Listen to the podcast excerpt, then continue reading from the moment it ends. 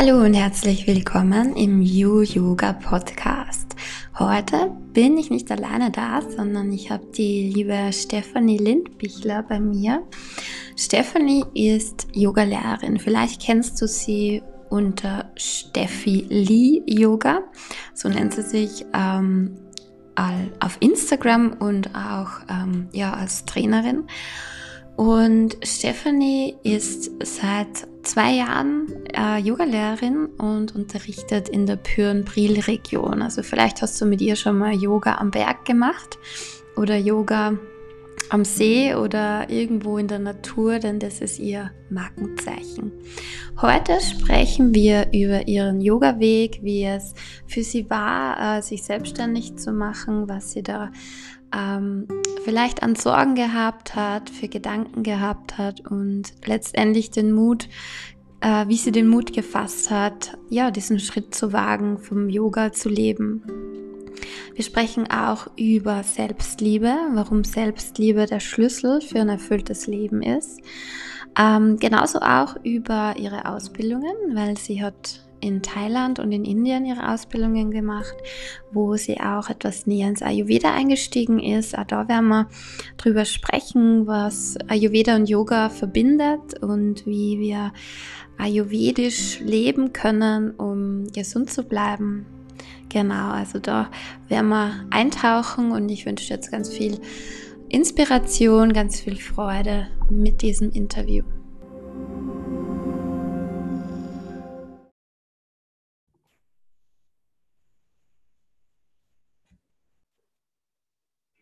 So, hallo, liebe Stefanie.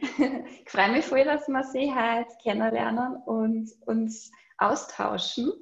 Äh, als Yoga-Lehrerin hat man sich ja da immer viel zum Erzählen.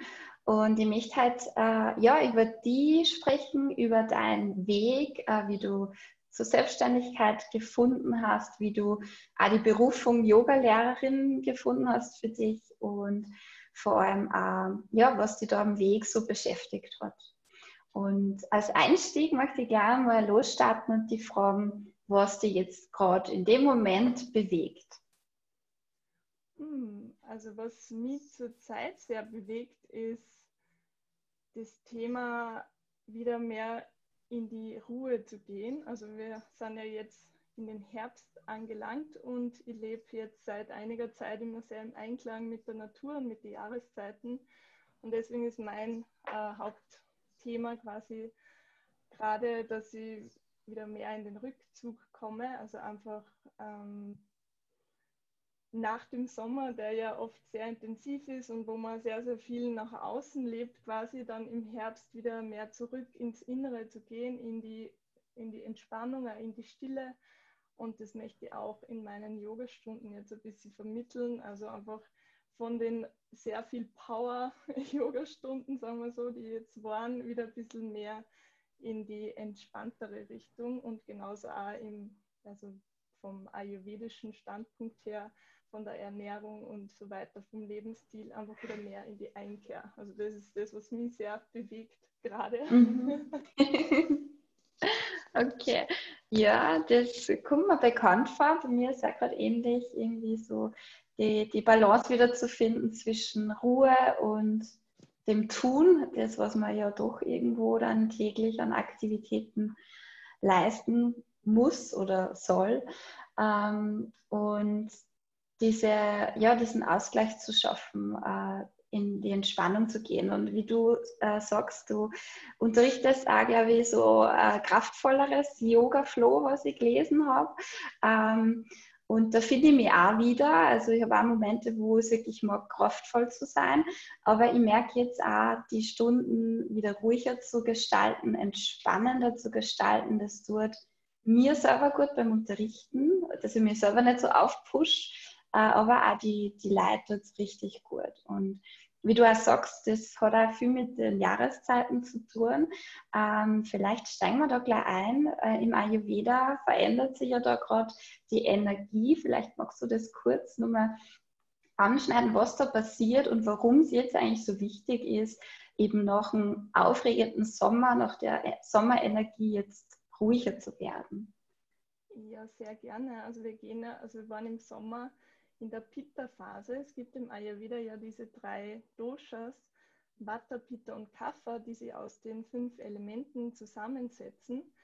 Und wir sind eben von diesem feurigen Element vom Pitta, was im Sommer geherrscht hat, gehen wir jetzt über in das Vata-Dosha. Und Vata sind die Elemente Luft und Äther. Das heißt, es ist ein sehr bewegtes Dosha. Es ist sehr viel Bewegung im Außen jetzt zu spüren. Also zum Beispiel im Herbst, man weiß oder man merkt es ja, es ist oft windig und man merkt innerlich so eine Unruhe, die oft aufkommt. Und das ist einfach von diesem Vata-Dosha her. Ähm, und viele Menschen, gerade bei uns in der westlichen Gesellschaft, haben sehr, sehr viel von dem Vata-Dosha in sich, weil wir haben ja eine Gesellschaft, wo wir sehr den Fokus aufs Tun legen, wo wir immer irgendwas zu erledigen haben, lange To-Do-Listen und möglichst viel immer erleben, tun und so weiter möchten. Und deswegen ist gerade jetzt wichtig, im Herbst, wo eben auch noch dieses Vata-Dosha dazukommt, dagegen zu wirken, weil im Ayurveda ähm, nutzt man das Gesetz der Gegensätze. Das bedeutet, Gleiches verstärkt immer das Gleiche und Gegensätze gleichen sich aus. Das heißt, wenn Vata jetzt mehr wird, müssen wir mehr in die Ruhe gehen, in die Stille, in die Entspannung.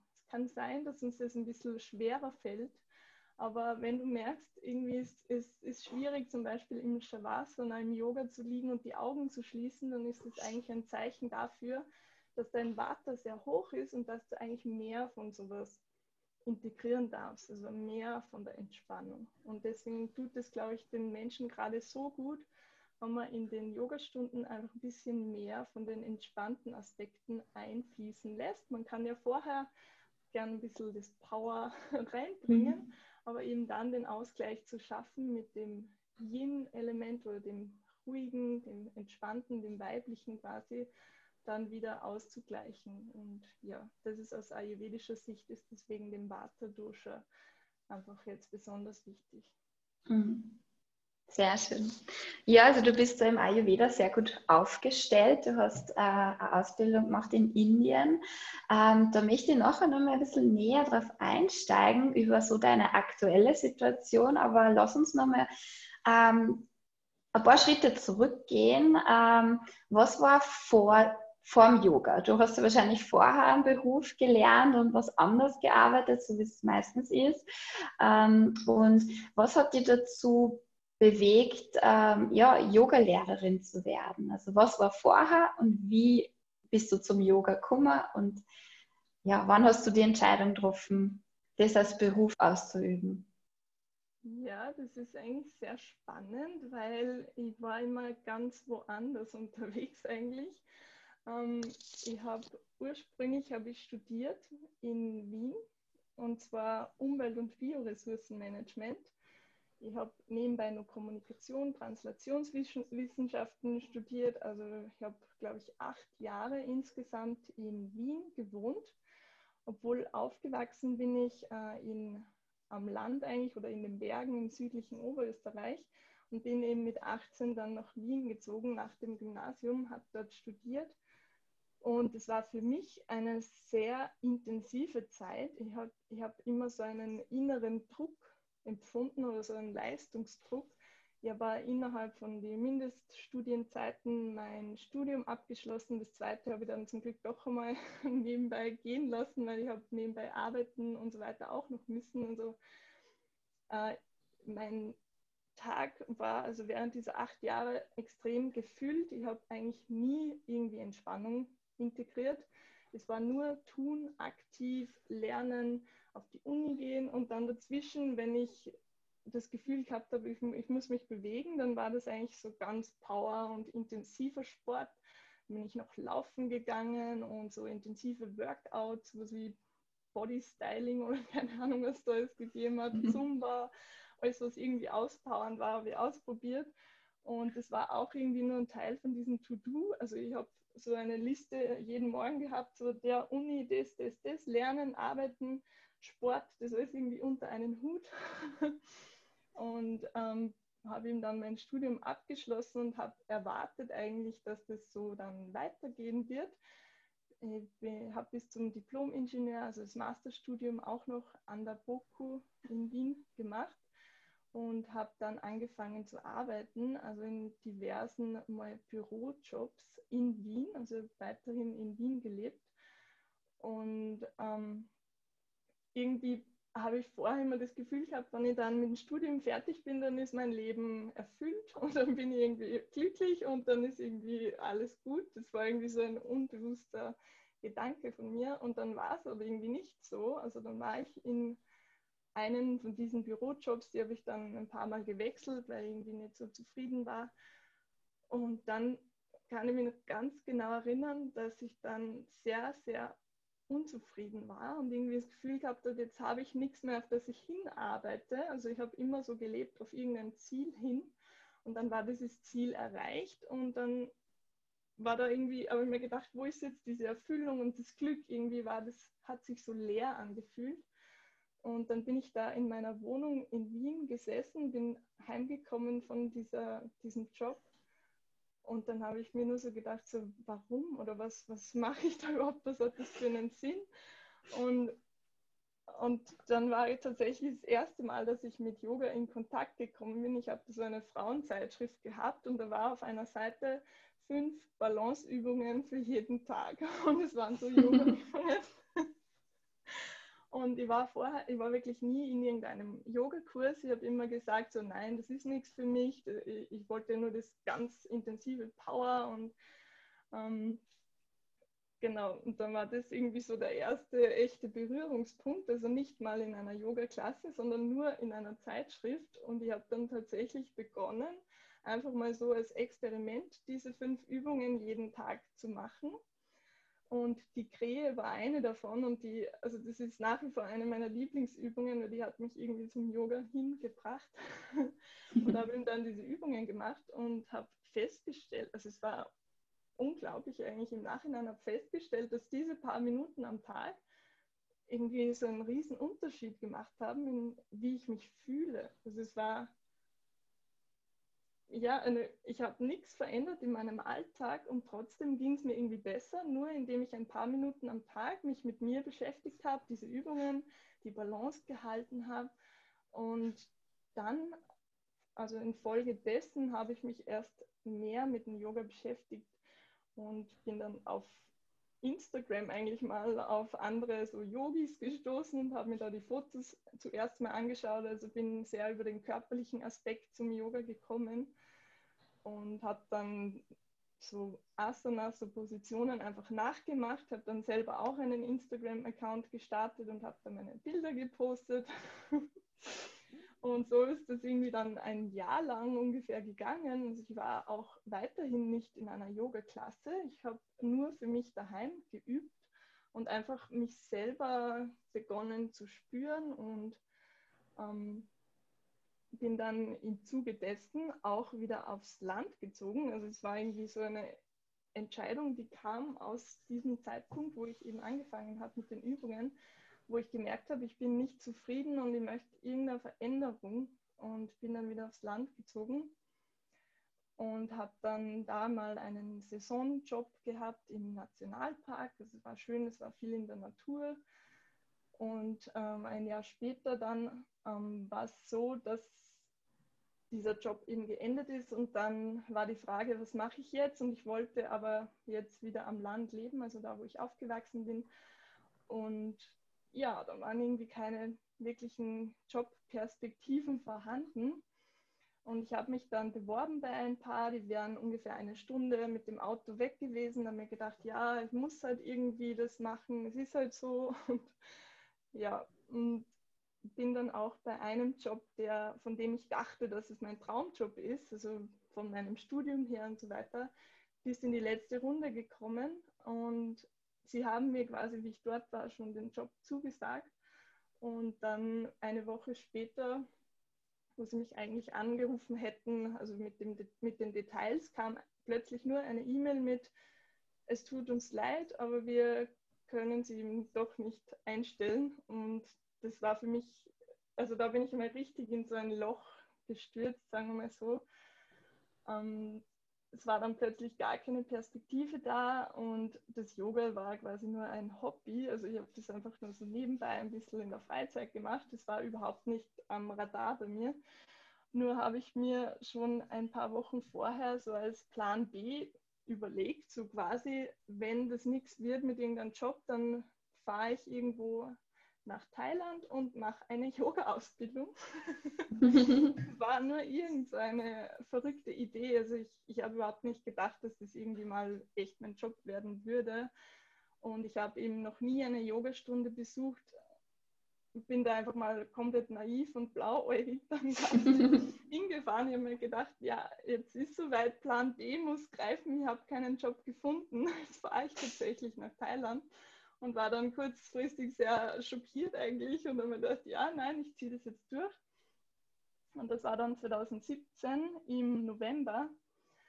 Und ähm, zur gleichen Zeit ist aber meine Mama krank geworden. Also sie hatte schon länger eine Krankheit, also Krebs war es im Endeffekt, der sich leider immer weiter ausgebreitet hat. Und sie war da im Krankenhaus dann zu dieser Zeit. Das kam noch dazu, zu diesem Rückschlag, den, also jobmäßig und war dann sehr, sehr viel noch bei ihr im Krankenhaus und dann hat es geheißen, es geht ihr jetzt besser und sie kommt sowieso bald nach Hause und sie hat dann gesagt, ja dann fahr, fahr nach Thailand, du, äh, das wünschst du dir, mach das und dann, wenn du heimkommst, dann, dann bin ich schon wieder daheim vom Krankenhaus. Und ich habe mir dann gedacht, ja, okay, ja, ich ziehe das durch. Alle haben gesagt, mach es einfach. Und ja, bin dann eben nach Thailand zu meiner Yogalehrerin gekommen, mit der ich nach wie vor in Kontakt bin und gerade auch eine Online-Weiterbildung mache. Und ja, also das hat dann wirklich mein Leben verändert. Also es war dann eine Ausbildung, die war sehr tiefgehend und auch ähm, spirituell. Das heißt, ich hab, bin das erste Mal richtig tief auch mit meiner Psyche in Kontakt gekommen. Und ja, also es waren, ich war drei Wochen dann dort und ich weiß, es, also es waren die lebensveränderndsten drei Wochen, die ich je hatte. Auch die Verbindungen mit den anderen Menschen, das ist ja, das kennst du ja sicher auch bei der Yoga-Ausbildung, man wächst da so zusammen, diese Gruppe, das ist ein Zusammenhalt und man findet da Freundschaften, die für immer sind irgendwie. Und meine Yogalehrerin hat aber damals gesagt, ich glaube, du bist noch nicht bereit zu unterrichten, was natürlich auch logisch war. Ich habe erst ein Jahr einfach Yoga so zum Spaß gemacht und auch nur das Körperliche. Und ähm, es war dann auch so, dass leider eben während ich dort war, dann plötzlich, dass mit meiner Mama die Situation sich so verschlechtert hat, dass der Anruf kam, dass ich nach Hause kommen soll, weil sie sterben würde. Und das war dann, also das war dann noch Teil von diesem Loch quasi von meinem 2017, Mhm. Und ja, und dann weiß ich noch die Entscheidung, entweder du steigst sofort in den Flieger und vielleicht siehst du sie noch kurz oder auch nicht, oder du bleibst noch ein paar Tage da und fängst dich erstmal und fliegst dann. Und ich habe mich ähm, ganz intuitiv entschieden, noch ein paar Tage dort zu bleiben, weil ich einfach das Gefühl gehabt habe, wenn ich da jetzt rausgerissen werde aus diesem aus dieser Gruppe von Menschen, die mich wirklich getragen hat und diesen, diesen neuen Erfahrungen und auch diese Yogalehrerin, die eigentlich wie eine zweite Mutter quasi für mich war, die dann jeden Tag irgendwie für mich da war. Und habe mich dann eben entschieden, noch ein paar Tage zu bleiben. Und das war im Endeffekt auch die richtige Entscheidung. Es hat sich einfach für mich richtig angefühlt. Und dann kam eben auch dieser Anruf, dass meine Mama ähm, gestorben ist. Und ich weiß noch, in dem Augenblick, du hast erstens mal natürlich tiefe Trauer und Schock, obwohl man irgendwie eh schon darauf vorbereitet wurde. Aber ich weiß noch, in dem Moment habe ich entschieden, dass ich Yogalehrerin werden möchte, weil plötzlich, wenn alles abfällt von deinem Leben, also wenn wirklich alles plötzlich zusammenbricht und bleibt, was bleibt dann über, und das, was bei mir übrig geblieben ist, es war einfach, ich habe in diesen drei Wochen etwas gefunden für mich und das möchte ich einfach weitergeben. Mhm. Und ich habe dann meinen Freund angerufen und habe geweint und was weiß ich und ihm gesagt, nein, ich werde jetzt Yogalehrerin. ja, das war sicher ein sehr schräges Gespräch für ihn. ja, jedenfalls dann fühlte ich mich wirklich bereit, auch nach Hause zu fliegen und das, und das Ganze auch ähm, bewusst durchzumachen. Also dieses Begräbnis, dann diese Trauerarbeit, was ja wirklich Arbeit ist und was einen natürlich auch sehr tief ähm, in die eigene Psyche bringt. Und dann waren da ein paar Monate, es war dann Winter, es ist ja bei uns dann sehr dunkel, sehr viel Schnee und dann eben diese Trauer. Und es waren wirklich, wirklich schwierige Monate, muss ich sagen, obwohl unsere Familie eh ein Traum ist. Also wir haben alle so schön zusammengehalten. Und meine Yogalehrerin hat gesagt, äh, Steffi, komm einfach wieder und du kannst das Ganze kostenlos wiederholen in ein paar Monaten und dann eben Yogalehrerin werden. Und das habe ich dann auch gemacht. Also ich habe ein halbes Jahr mir Zeit gegeben, wirklich zu trauern und ganz tief in mich zu spüren, das Yoga für mich nochmal neu zu finden. Also nicht mehr nur das Körperliche, sondern jetzt vor allem das äh, Seelische, was für mich so wichtig war. Und habe dann im Mai 2018 die Yoga-Ausbildung in Thailand eben noch einmal gemacht. Und dann hat auch meine Yogalehrerin gesagt, so Steffi, wow, ich glaube, jetzt bist du echt bereit. du hast diesen Entwicklungsschritt noch gebraucht, um einfach das weiterzugeben an andere, weil vorher war ich selber noch nicht so im Reinen mit mir, aber dann, es war für mich auch so, dann konnte ich das plötzlich und auch vor den anderen sprechen und diese Übungen anleiten und das alles mit einem so viel Herzen, so viel Gefühl, so viel Liebe einfach auch. Und habe dann eben mein Zertifikat bekommen. Ich habe dann geweint, wie ich das endlich in den Händen gehalten habe. Das war für mich einer der schönsten Momente überhaupt. Und ja, dann bin ich heimgekommen und habe im August 2018 geringfügig selbstständig mal begonnen, äh, Yoga-Stunden zu geben. Ich war zu dem Zeitpunkt dann arbeitslos gemeldet, weil ich hatte ja keinen Job gefunden, also seit ähm, Herbst 2017. Ich habe dann nur bei meinem Papa auf der Skihütte ausgeholfen und so, damit ich finanziell das Ganze mhm. also über die Runden komme. Und habe mich dann aus der Arbeitslosigkeit bei, ähm, selbstständig gemacht. Und die, da gibt es so ein Gründerprogramm, in das sie mich dann quasi mhm. eingeladen haben. Dann wird man finanziell unterstützt noch für ein paar Monate. Also habe ich dann bis Ende 2018 das nur ein paar Stunden mal nur gegeben. Am Anfang sind mal nur Freunde und Familie gekommen und dann ein, zwei andere und so, wie sich das halt ergibt, wenn man einfach immer weitermacht. Und dann am 01.01.2019 war dann für mich der Startschuss quasi, das war dann meine komplette Selbstständigkeit. Und dann habe ich gleich mal sehr, sehr, sehr viele Kurse angeboten. Und sind nicht alle so gut angenommen worden, wie ich das gehofft hätte. Natürlich ist man am Anfang dann relativ blauäugig, würde man sagen. Und das entwickelt sich erst irgendwie langsam. Aber ich habe dann ein paar Kurse gehabt, die gut funktioniert haben, ein paar eben nicht. Die habe ich dann wieder aufgehört und herumprobiert, verschiedene Stile verschiedene Gemeinden auch. Also ich habe mir dann immer so Turnsäle angemietet in den Gemeinden, die bei mir in der Nähe sind und dort einfach die Kurse angeboten. Und dann sind nach und nach immer ein bisschen mehr Leute gekommen und so war mein Jahr 2019 einfach mal so ein Experimentierjahr.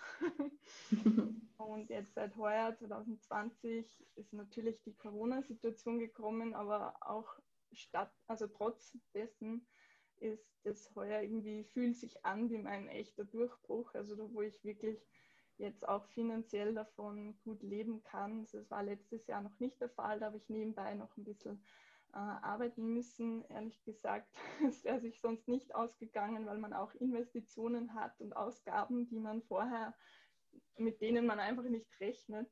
Also Registrierkasse und so weiter oder die Website und was da alles dazugehört, die ganzen Hintergrundkosten.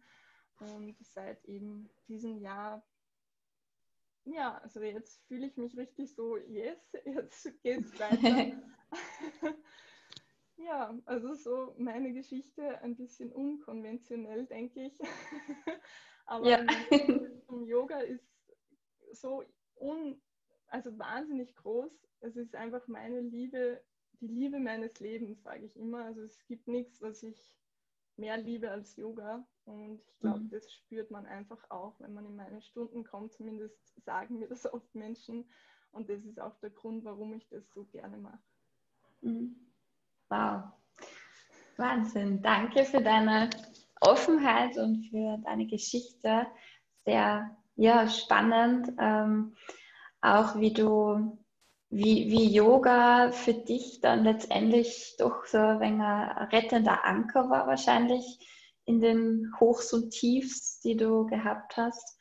Ähm, also echt, ja, sehr inspirierend, wie du da deinen Weg gefunden hast.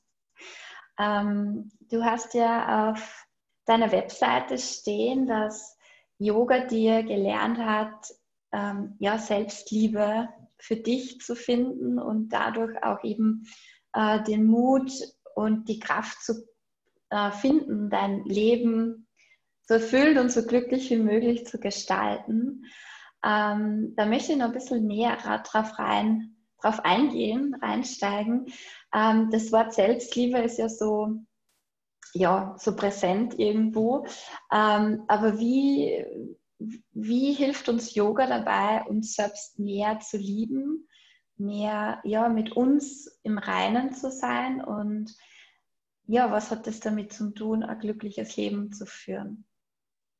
Ja, sehr gerne. Also das Thema Selbstliebe ist bei mir tatsächlich sehr präsent und ähm, hat eben auch zu diesem Zeitpunkt vor allem gestartet, also 2017, wo ich dann das erste Mal begonnen habe, nicht nur ähm, auf alle anderen zu achten und Kopfhörer runtergefallen. ich glaube, wir müssen das rausschneiden. Die Hoppalas im Podcast. Ja. Okay, geht's jetzt wieder? Okay. Ja. Okay. Also ich habe dann durch das Yoga begonnen, wirklich einmal auf mich selber zu achten und nicht nur auf das, was alle anderen von mir, mir wollen. Also beim Studium zum Beispiel, ich habe immer nur geschaut, dass ich gute Noten habe, dass die Professoren das gut finden, was ich mache.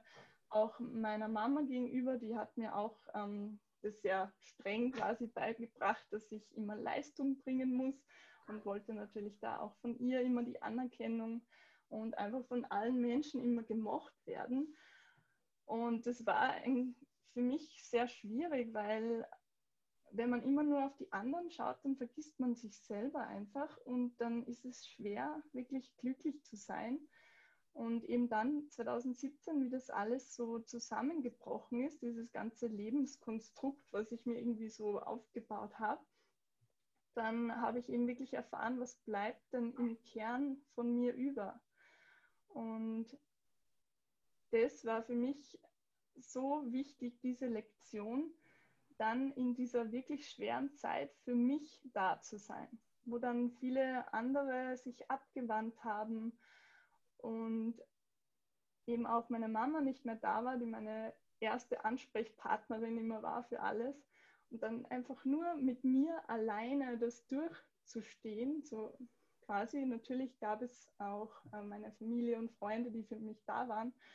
Aber in den dunkelsten Stunden, du bist trotzdem irgendwie mit dir alleine dann, mit deinen Gefühlen, mit deiner Trauer, mit deinen, all deinen Emotionen. Und da hat mir das Yoga so sehr geholfen, weil gerade wenn ich an so einem Tiefpunkt war, dann habe ich begonnen, mich zu fragen, was brauche ich denn eigentlich jetzt gerade? Oder was, was kann ich mir schenken, damit es mir besser geht? Also so aus der Not heraus sozusagen. Und dann habe ich ganz einfach begonnen, so ich brauche jetzt ein gesundes Essen, habe mich aufgerafft, mir was gekocht, dann eben ein paar Yoga-Bewegungen, einfach spüren, wie geht es meinen einzelnen Körperteilen und da wirklich diese Connection auf, auch aufgebaut. Und mit dem Atem, also das ist ja auch was, was im Yoga so wertvoll ist, diese Verbindung mit dem Atem, weil wenn du den Atem wirklich tief lenkst in deinen Bauch hinein, dann kann sich da so vieles lösen. Und es war für mich so befreiend, einfach nur zu sitzen und zu atmen, eben durch diese Emotionen durchzuatmen quasi und das Ganze noch zu unterstützen mit bestimmten Yoga-Positionen. Ich habe zum Beispiel sehr gerne Hüftöffner gemacht, um diese alten Glaubensmuster zu lösen, um das Ganze einfach ja, wieder geschmeidiger zu machen und auch offener zu sein. Ich liebe ja mittlerweile auch Rückbeugen sehr, also einfach die Herzöffner, um das Ganze ähm, mehr zu öffnen und zu befreien. Und wenn man dann immer wieder mehr hineinspürt, so was brauche ich eigentlich, und dann kommt ganz leise und sanft auch ein bisschen diese Liebe für einen selber, weil man einfach spürt, es geht mir besser oder wenn ich das und das mache, dann tut mir das gut und ich brauche nicht unbedingt jemanden im Außen, der mir das gibt, sondern ich kann mir das alles auch selber schenken. Und ich finde das vor allem auch zu sehen bei Menschen, die neu zum Yoga kommen und die dann ähm, zu mir sagen, ja, ich fühle mich nicht wohl in meinem Körper, die dann einfach diese Übungen machen und ich ihnen sage, schließ mal deine Augen und spüre das einfach. Also schau deinen Körper nicht nur im Spiegel an und dann gibt es jede Menge zu kritisieren, sondern spüre das Wunder von innen. Also spür mal, wie, wie, was für ein Wunder das eigentlich ist, dass da Leben durch dich fließt, dass der Atem da fließt, dass du etwas essen kannst und dein Körper baut sich daraus, daraus auf. Und wie schön das ist, dass du dich bewegen kannst und ich finde, das ist so wichtig, also bei dem Thema Selbstliebe, einfach nicht das Optische oder in irgendeinem Ideal entsprechen zu wollen, sondern die Augen zu schließen und sich selber, also den Kern auch von sich selber zu spüren. Also das hat mir mehr geholfen, als ähm, es gibt ja heutzutage sehr viele Konzepte von Selbstliebe ähm, mit ja, embrace your body und so weiter das, was mir am meisten geholfen hat, war einfach auch dieses, diese Innenkehr und da zu erforschen, was ist, wer bin ich denn eigentlich oder was ist von mir übrig, auch wenn der Körper jetzt zum Beispiel weg wäre, was bin ich dann oder wer oder wo? Und das zu erforschen, das ist für mich so ein großer Teil von Selbstliebe. Und dann wird das andere plötzlich irrelevant. Also dann ist egal, ob ich unreine Haut habe oder sonst was, wenn ich diese Essenz quasi von mir spüren kann, dann ist die Liebe für das sowieso vorhanden. Also das ist so ein bisschen mein, mein Zugang dazu. Mhm. Sehr schön, richtig schön, ja. Und ich denke, ja, das ist auch sicher, ähm, ja, die, die Wichtigkeit im Yoga, dass man die, die Leute wieder dahin bringt, dass sie sich selbst spüren, dass eben die Bedürfnisse wahrnehmen, weil so viel Menschen ähm, verlieren irgendwie den Bezug zum Körper und auch zu dem, was einem gut tut. Es fängt ja schon beim Essen an, dass man einfach Sachen isst, die einen einfach nur müde machen und äh, Energie rauben und das einfach wahrzunehmen und diese, ja, diese Bewusstheit eigentlich wieder zu erlangen. Ja. Ich finde auch, dass das sollte eigentlich der Hauptfokus des Yogas sein, des Yoga-Unterrichtes, die Leute dort zu begleiten ähm, sich wieder neu zu entdecken eigentlich. Ja, finde ich sehr schön deinen Ansatz. ähm, du hast uns jetzt erzählt von deiner Ausbildung in Thailand, ähm, was dich da auch bewegt hat, wegzugehen. Es gibt ja mittlerweile schon sehr viele Ausbildungen. Ähm, und ich finde es immer spannend, eben wenn wer im Ausland die Ausbildung macht, weil ich mir immer denke, das ist so, so viel drumherum Aufwand, drei, vier Wochen weg zu sein, finanziell natürlich auch. Ähm, würdest du empfehlen, also wenn jetzt wer Yoga-Ausbildung machen möchte, würdest du sagen, macht es im Ausland, es ist so viel mehr wert wie irgendwo so Wochenendausbildungen oder findest du, es ist egal, Hauptsache es ist irgendwo stimmig für den Alltag? Ja, also ich finde, ganz wichtig ist die eigene Intuition dabei. Also wenn du das Gefühl hast, ich fühle mich wohler, wenn ich das im Inland mache und am Wochenende, dann definitiv das.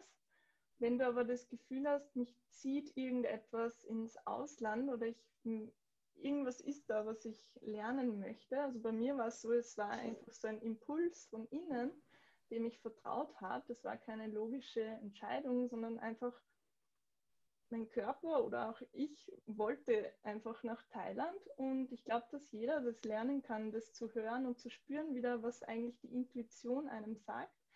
und ich würde nach dem entscheiden.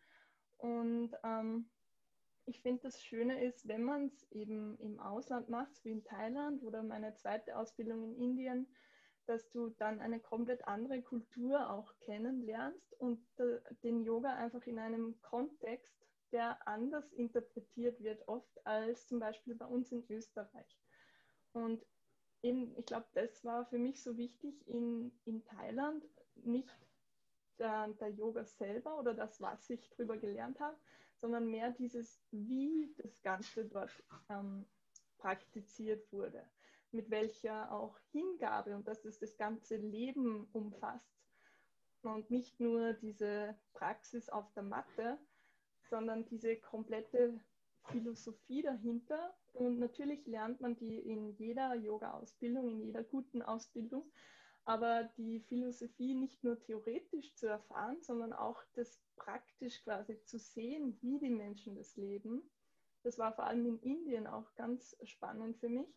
Eben diese, dass ähm, die Yoga-Übungen selber eigentlich unwichtiger waren als diese Hingabe zu diesem höheren Selbst oder auch ähm, in Indien haben sie auch diese verschiedenen Gottheiten, die sie dann verehren, die aber eigentlich nicht Gottheiten sind, sondern alles Aspekte unserer eigenen Psyche oder eigenen Seele. Und ich habe eben dort so mitbekommen, dass der Yoga viel mehr ist als diese Übungen, sondern auch eben dieses immer wieder Vertrauen, sich hingeben, sich öffnen.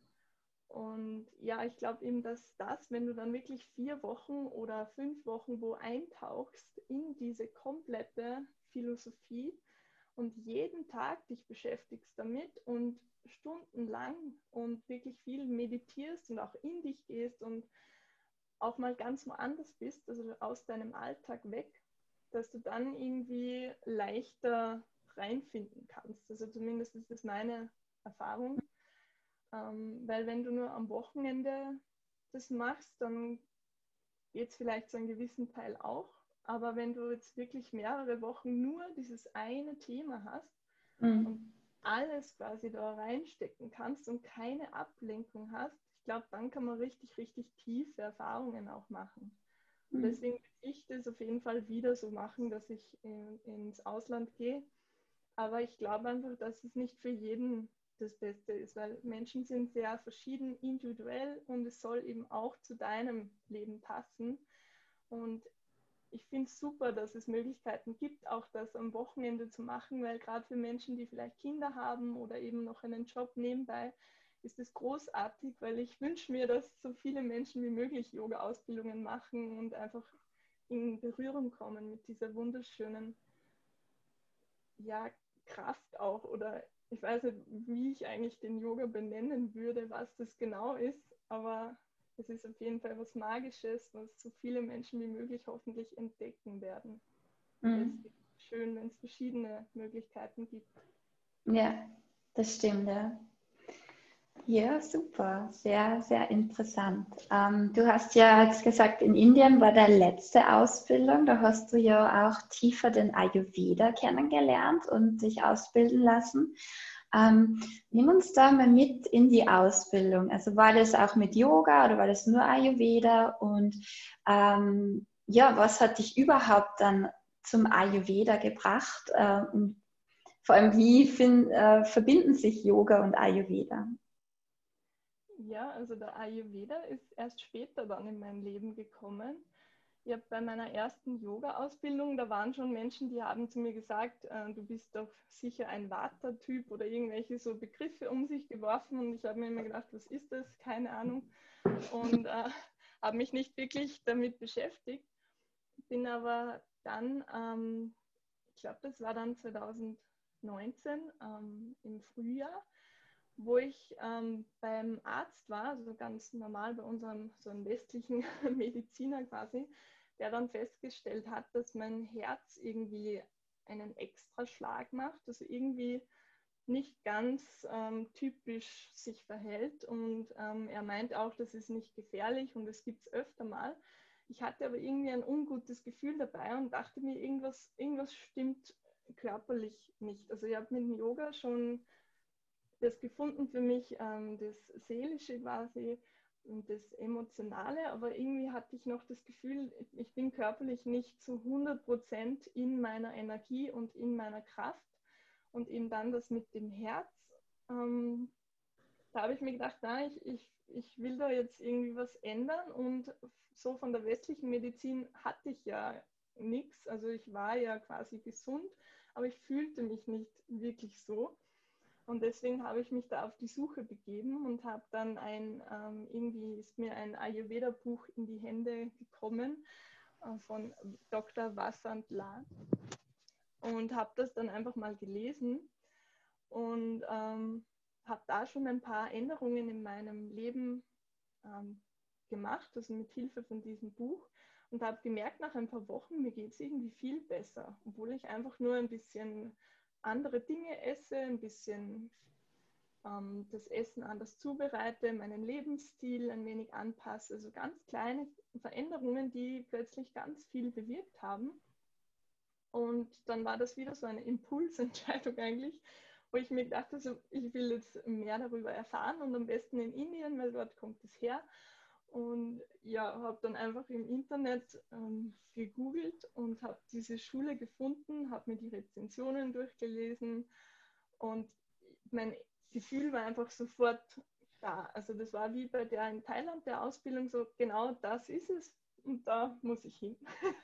und dann ein paar Monate später war ich dann schon dort, das war dann im September 2019 und es war in Rishikesh, also ganz im Norden. Und die Schule war auch äh, direkt in den Bergen, also im Dschungel, im Himalaya-Gebirge, also richtig abgelegen. Und man hörte da auch immer die wilden Tiere schreien in der Nacht. Das war richtig, wow. richtig äh, Dschungel-Feeling. Und diese Ausbildung, die war nicht nur Ayurveda, sondern es war eine 300 Stunden Yoga- und Ayurveda-Ausbildung. Das heißt, Yoga war auch Teil davon. Und äh, ähm, ein Tagesablauf dort war ungefähr, also wir sind um, um, ich bin um 5 Uhr aufgestanden, dann um 6 Uhr, von 6 bis 7 war meine eigene Yoga-Praxis. Da habe ich einfach meine eigene Praxis machen können.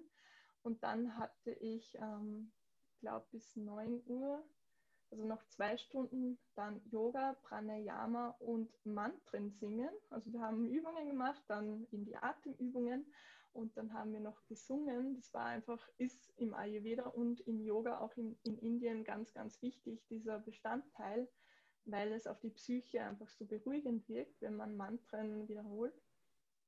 Und haben das gemacht. Dann gab es ein ayurvedisches Frühstück. Das ayurvedische Frühstück ist fast immer was Warmes also meistens so ein Porridge, ein Getreidebrei oder sowas.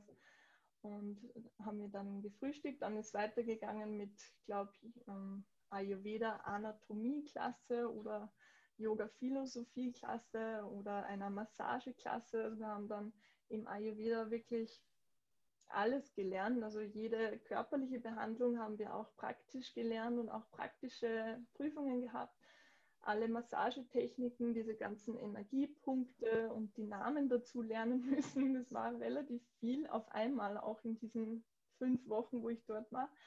Und da war jeder Tag wirklich so gepackt bis neun am Abend voll mit Kursen.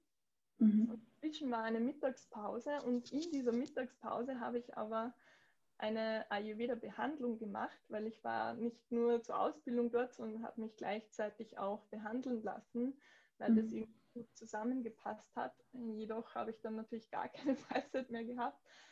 Und um neun war dann wieder Licht aus und ich habe geschlafen, weil ja bis eben fünf wieder und dann ist das Ganze von vorn losgegangen. Und es war eine irrsinnig spannende Zeit. Ähm, wir haben dann am Sonntag ähm, jeweils immer einen Ausflug auch noch gemacht, also die ganze Gruppe mit dem Ayurveda-Arzt und der Ayurveda-Ärztin gemeinsam und haben uns so äh, die ayurvedischen Heilpflanzen angeschaut und so Plantagen und ayurvedische Museen und alles mögliche. Also ich habe so viel gesehen und die Eindrücke waren einfach unglaublich in diesen fünf Wochen. Also was Intensiveres habe ich, glaube ich, nie erlebt in meinem Leben. und es war auch ein bisschen so ein Auf und Ab für mich, weil äh, wenn du eine Behandlung machst im Ayurveda und du hast das vorher noch nicht gemacht, dann ist es so, dass es einem währenddessen oft einmal ein bisschen schlechter geht, bevor es wieder besser wird. Weil man sagt im Ayurveda, es müssen zuerst alle Krankheiten, die du dein ganzes Leben hattest, schon bis zu diesem Zeitpunkt, wo du die Behandlung machst, noch einmal kommen, damit sie vollständig geheilt werden. Das heißt, es taucht plötzlich alles nochmal auf. da mitten in diesem Lernstrudel eh so viele neue Informationen. Und dann kam plötzlich diese, dieser Tag, wo alle meine Krankheiten nochmal aufgetaucht sind. Alle auf einmal. Genau, das ist wirklich kein Scherz. Also ich hatte als Kind zum Beispiel immer Kehlkopfentzündungen und Beschwerden, also beim Hals ganz schlimm und danach oft immer so Bronchitis, also generell auch beim Halsthemen.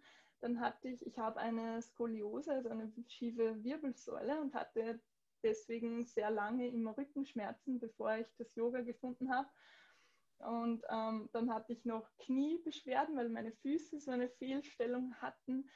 Und ähm, das ist wirklich alles dann an einem Tag plötzlich aufgetreten und in einer Intensität, die ich noch nie vorher erlebt habe. Also ich konnte gar nicht mehr sprechen, mein Hals war komplett zu und ich konnte auch ähm, keine Yoga-Übungen mehr machen, außer das Krokodil auf den Ellbogen, weil mein Rücken so dermaßen wehgetan hat. Also ich konnte mich nicht mehr bewegen, meine Knie oder ich konnte kaum mehr gehen.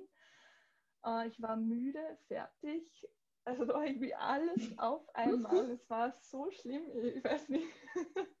ein paar Tage und habe mich dann trotzdem irgendwie zu diesen Stunden dann geschleppt und das irgendwie weitergemacht. Die haben alle gesagt, es wird dann gleich wieder besser. Und ja, ich habe mir gedacht, ich kann nichts anderes tun, als einfach zu vertrauen, dass die mich jetzt auch wieder hinkriegen. ja, und dann ist es Gott sei Dank eben wirklich wieder bergauf gegangen und ich habe auch die Prüfungen alle bestanden.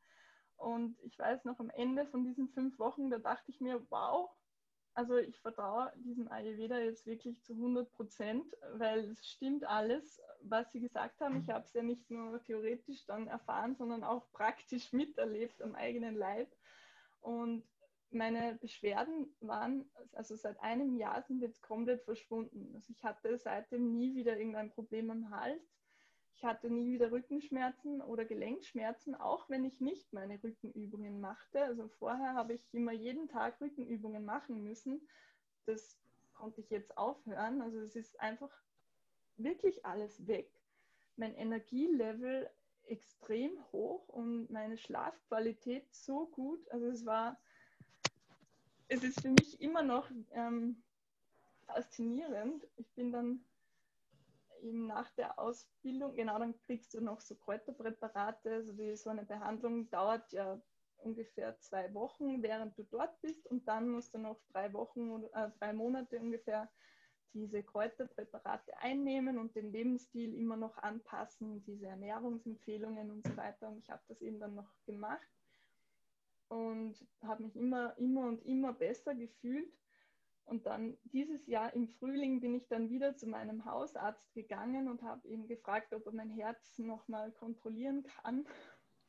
Und mein Ayurveda-Arzt hat nämlich gesagt, dieser Herzrhythmus, ähm, un, dieses Ungleichgewicht kommt von einem Vata-Überschuss. Also das Vata mhm. habe ich ja vorher schon kurz erwähnt, dieses bewegte Prinzip, mhm. das sehr unruhig ist. Und von dem hatte ich eben einfach zu viel.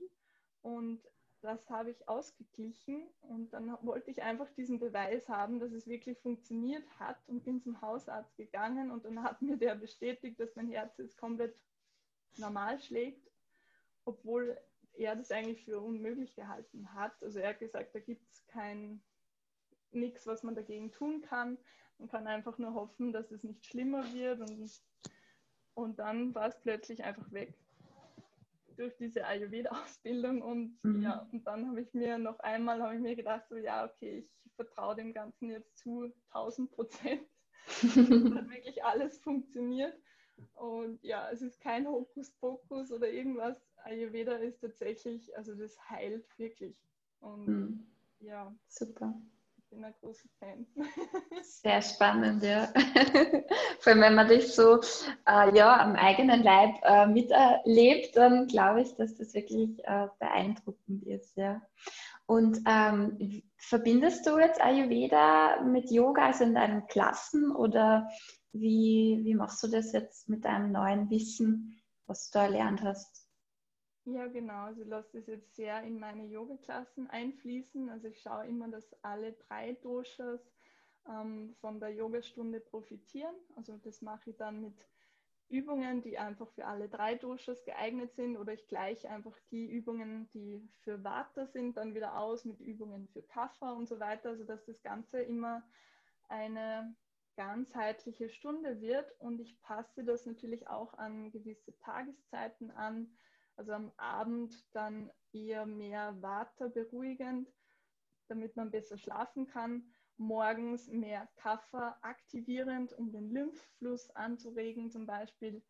Ähm, dann eben jetzt im Herbst vermehrt eben das Water beruhigen wieder dann im Frühling wird es dann wieder mehr Power, weil dann ist das Kaffer aktiv. Das heißt, dann braucht man mehr Aktivität, dann werden alle meine Stunden wieder noch kraftvoller quasi.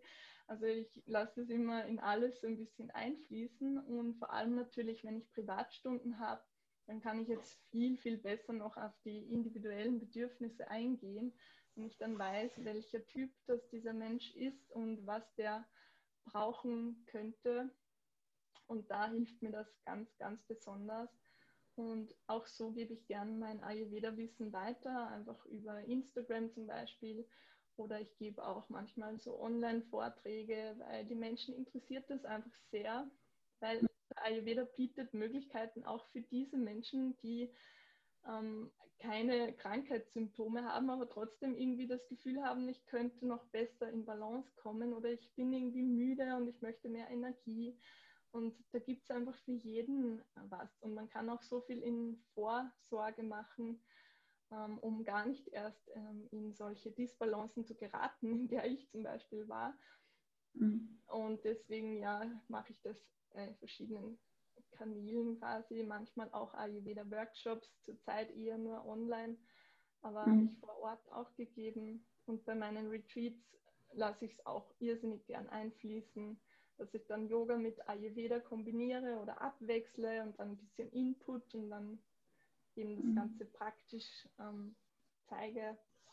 Ja, also gibt es ja ganz, ganz viele Möglichkeiten und ja, ich weiß gar nicht, wie ich in Zukunft noch weiter ausbauen werde, aber auf jeden Fall werde ich beide, Yoga und Ayurveda, definitiv weiterhin mhm. ja, kombinieren. Oder Lehren, ja genau. Super. Ja, cool. Ja, vielleicht kommst du ja mal nach Linz zum Ayurveda-Workshop oder Ayurveda-Yoga, da müssen wir noch mal sprechen. Ja, ähm, ja gut, du hast gerade angesprochen, auch die nächsten Monate, Jahre. Gibt es da konkrete Pläne für dich oder bist du ja der Typ, der sich da treiben lässt und mal schaut, was passiert? Oder wo siehst du die in den nächsten paar Jahren? Hm, ja, grundsätzlich bin ich da mehr die, die sie treiben lässt, glaube ich. Ähm, ich habe ja heuer auch äh, dieses äh, Berg-Yoga quasi angefangen oder Berg-Yoga zum Sonnenaufgang.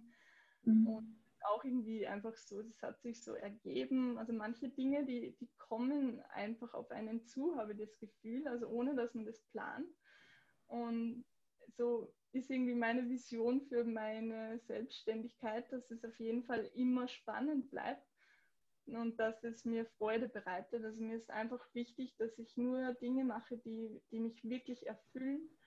Und ähm, ja, ich will mir da immer gar nicht so sehr festlegen. Auf jeden Fall habe ich aber ein paar so ähm, Ziele, sagen wir mal so. Also ich möchte in Zukunft gerne ähm, auch Retreats, also Yoga-Retreats im Ausland an, anbieten, wenn das dann irgendwann hoffentlich wieder möglich ist, weil einfach ich das Yoga aus, im Ausland kennengelernt habe und dann einfach Menschen dorthin quasi mitnehmen möchte, also da, wo ich erst in Berührung gekommen bin damit Und äh, ja, also das ist ein großer Traum von mir, also Yoga-Retreats im Ausland, in Thailand zum Beispiel oder in Indien.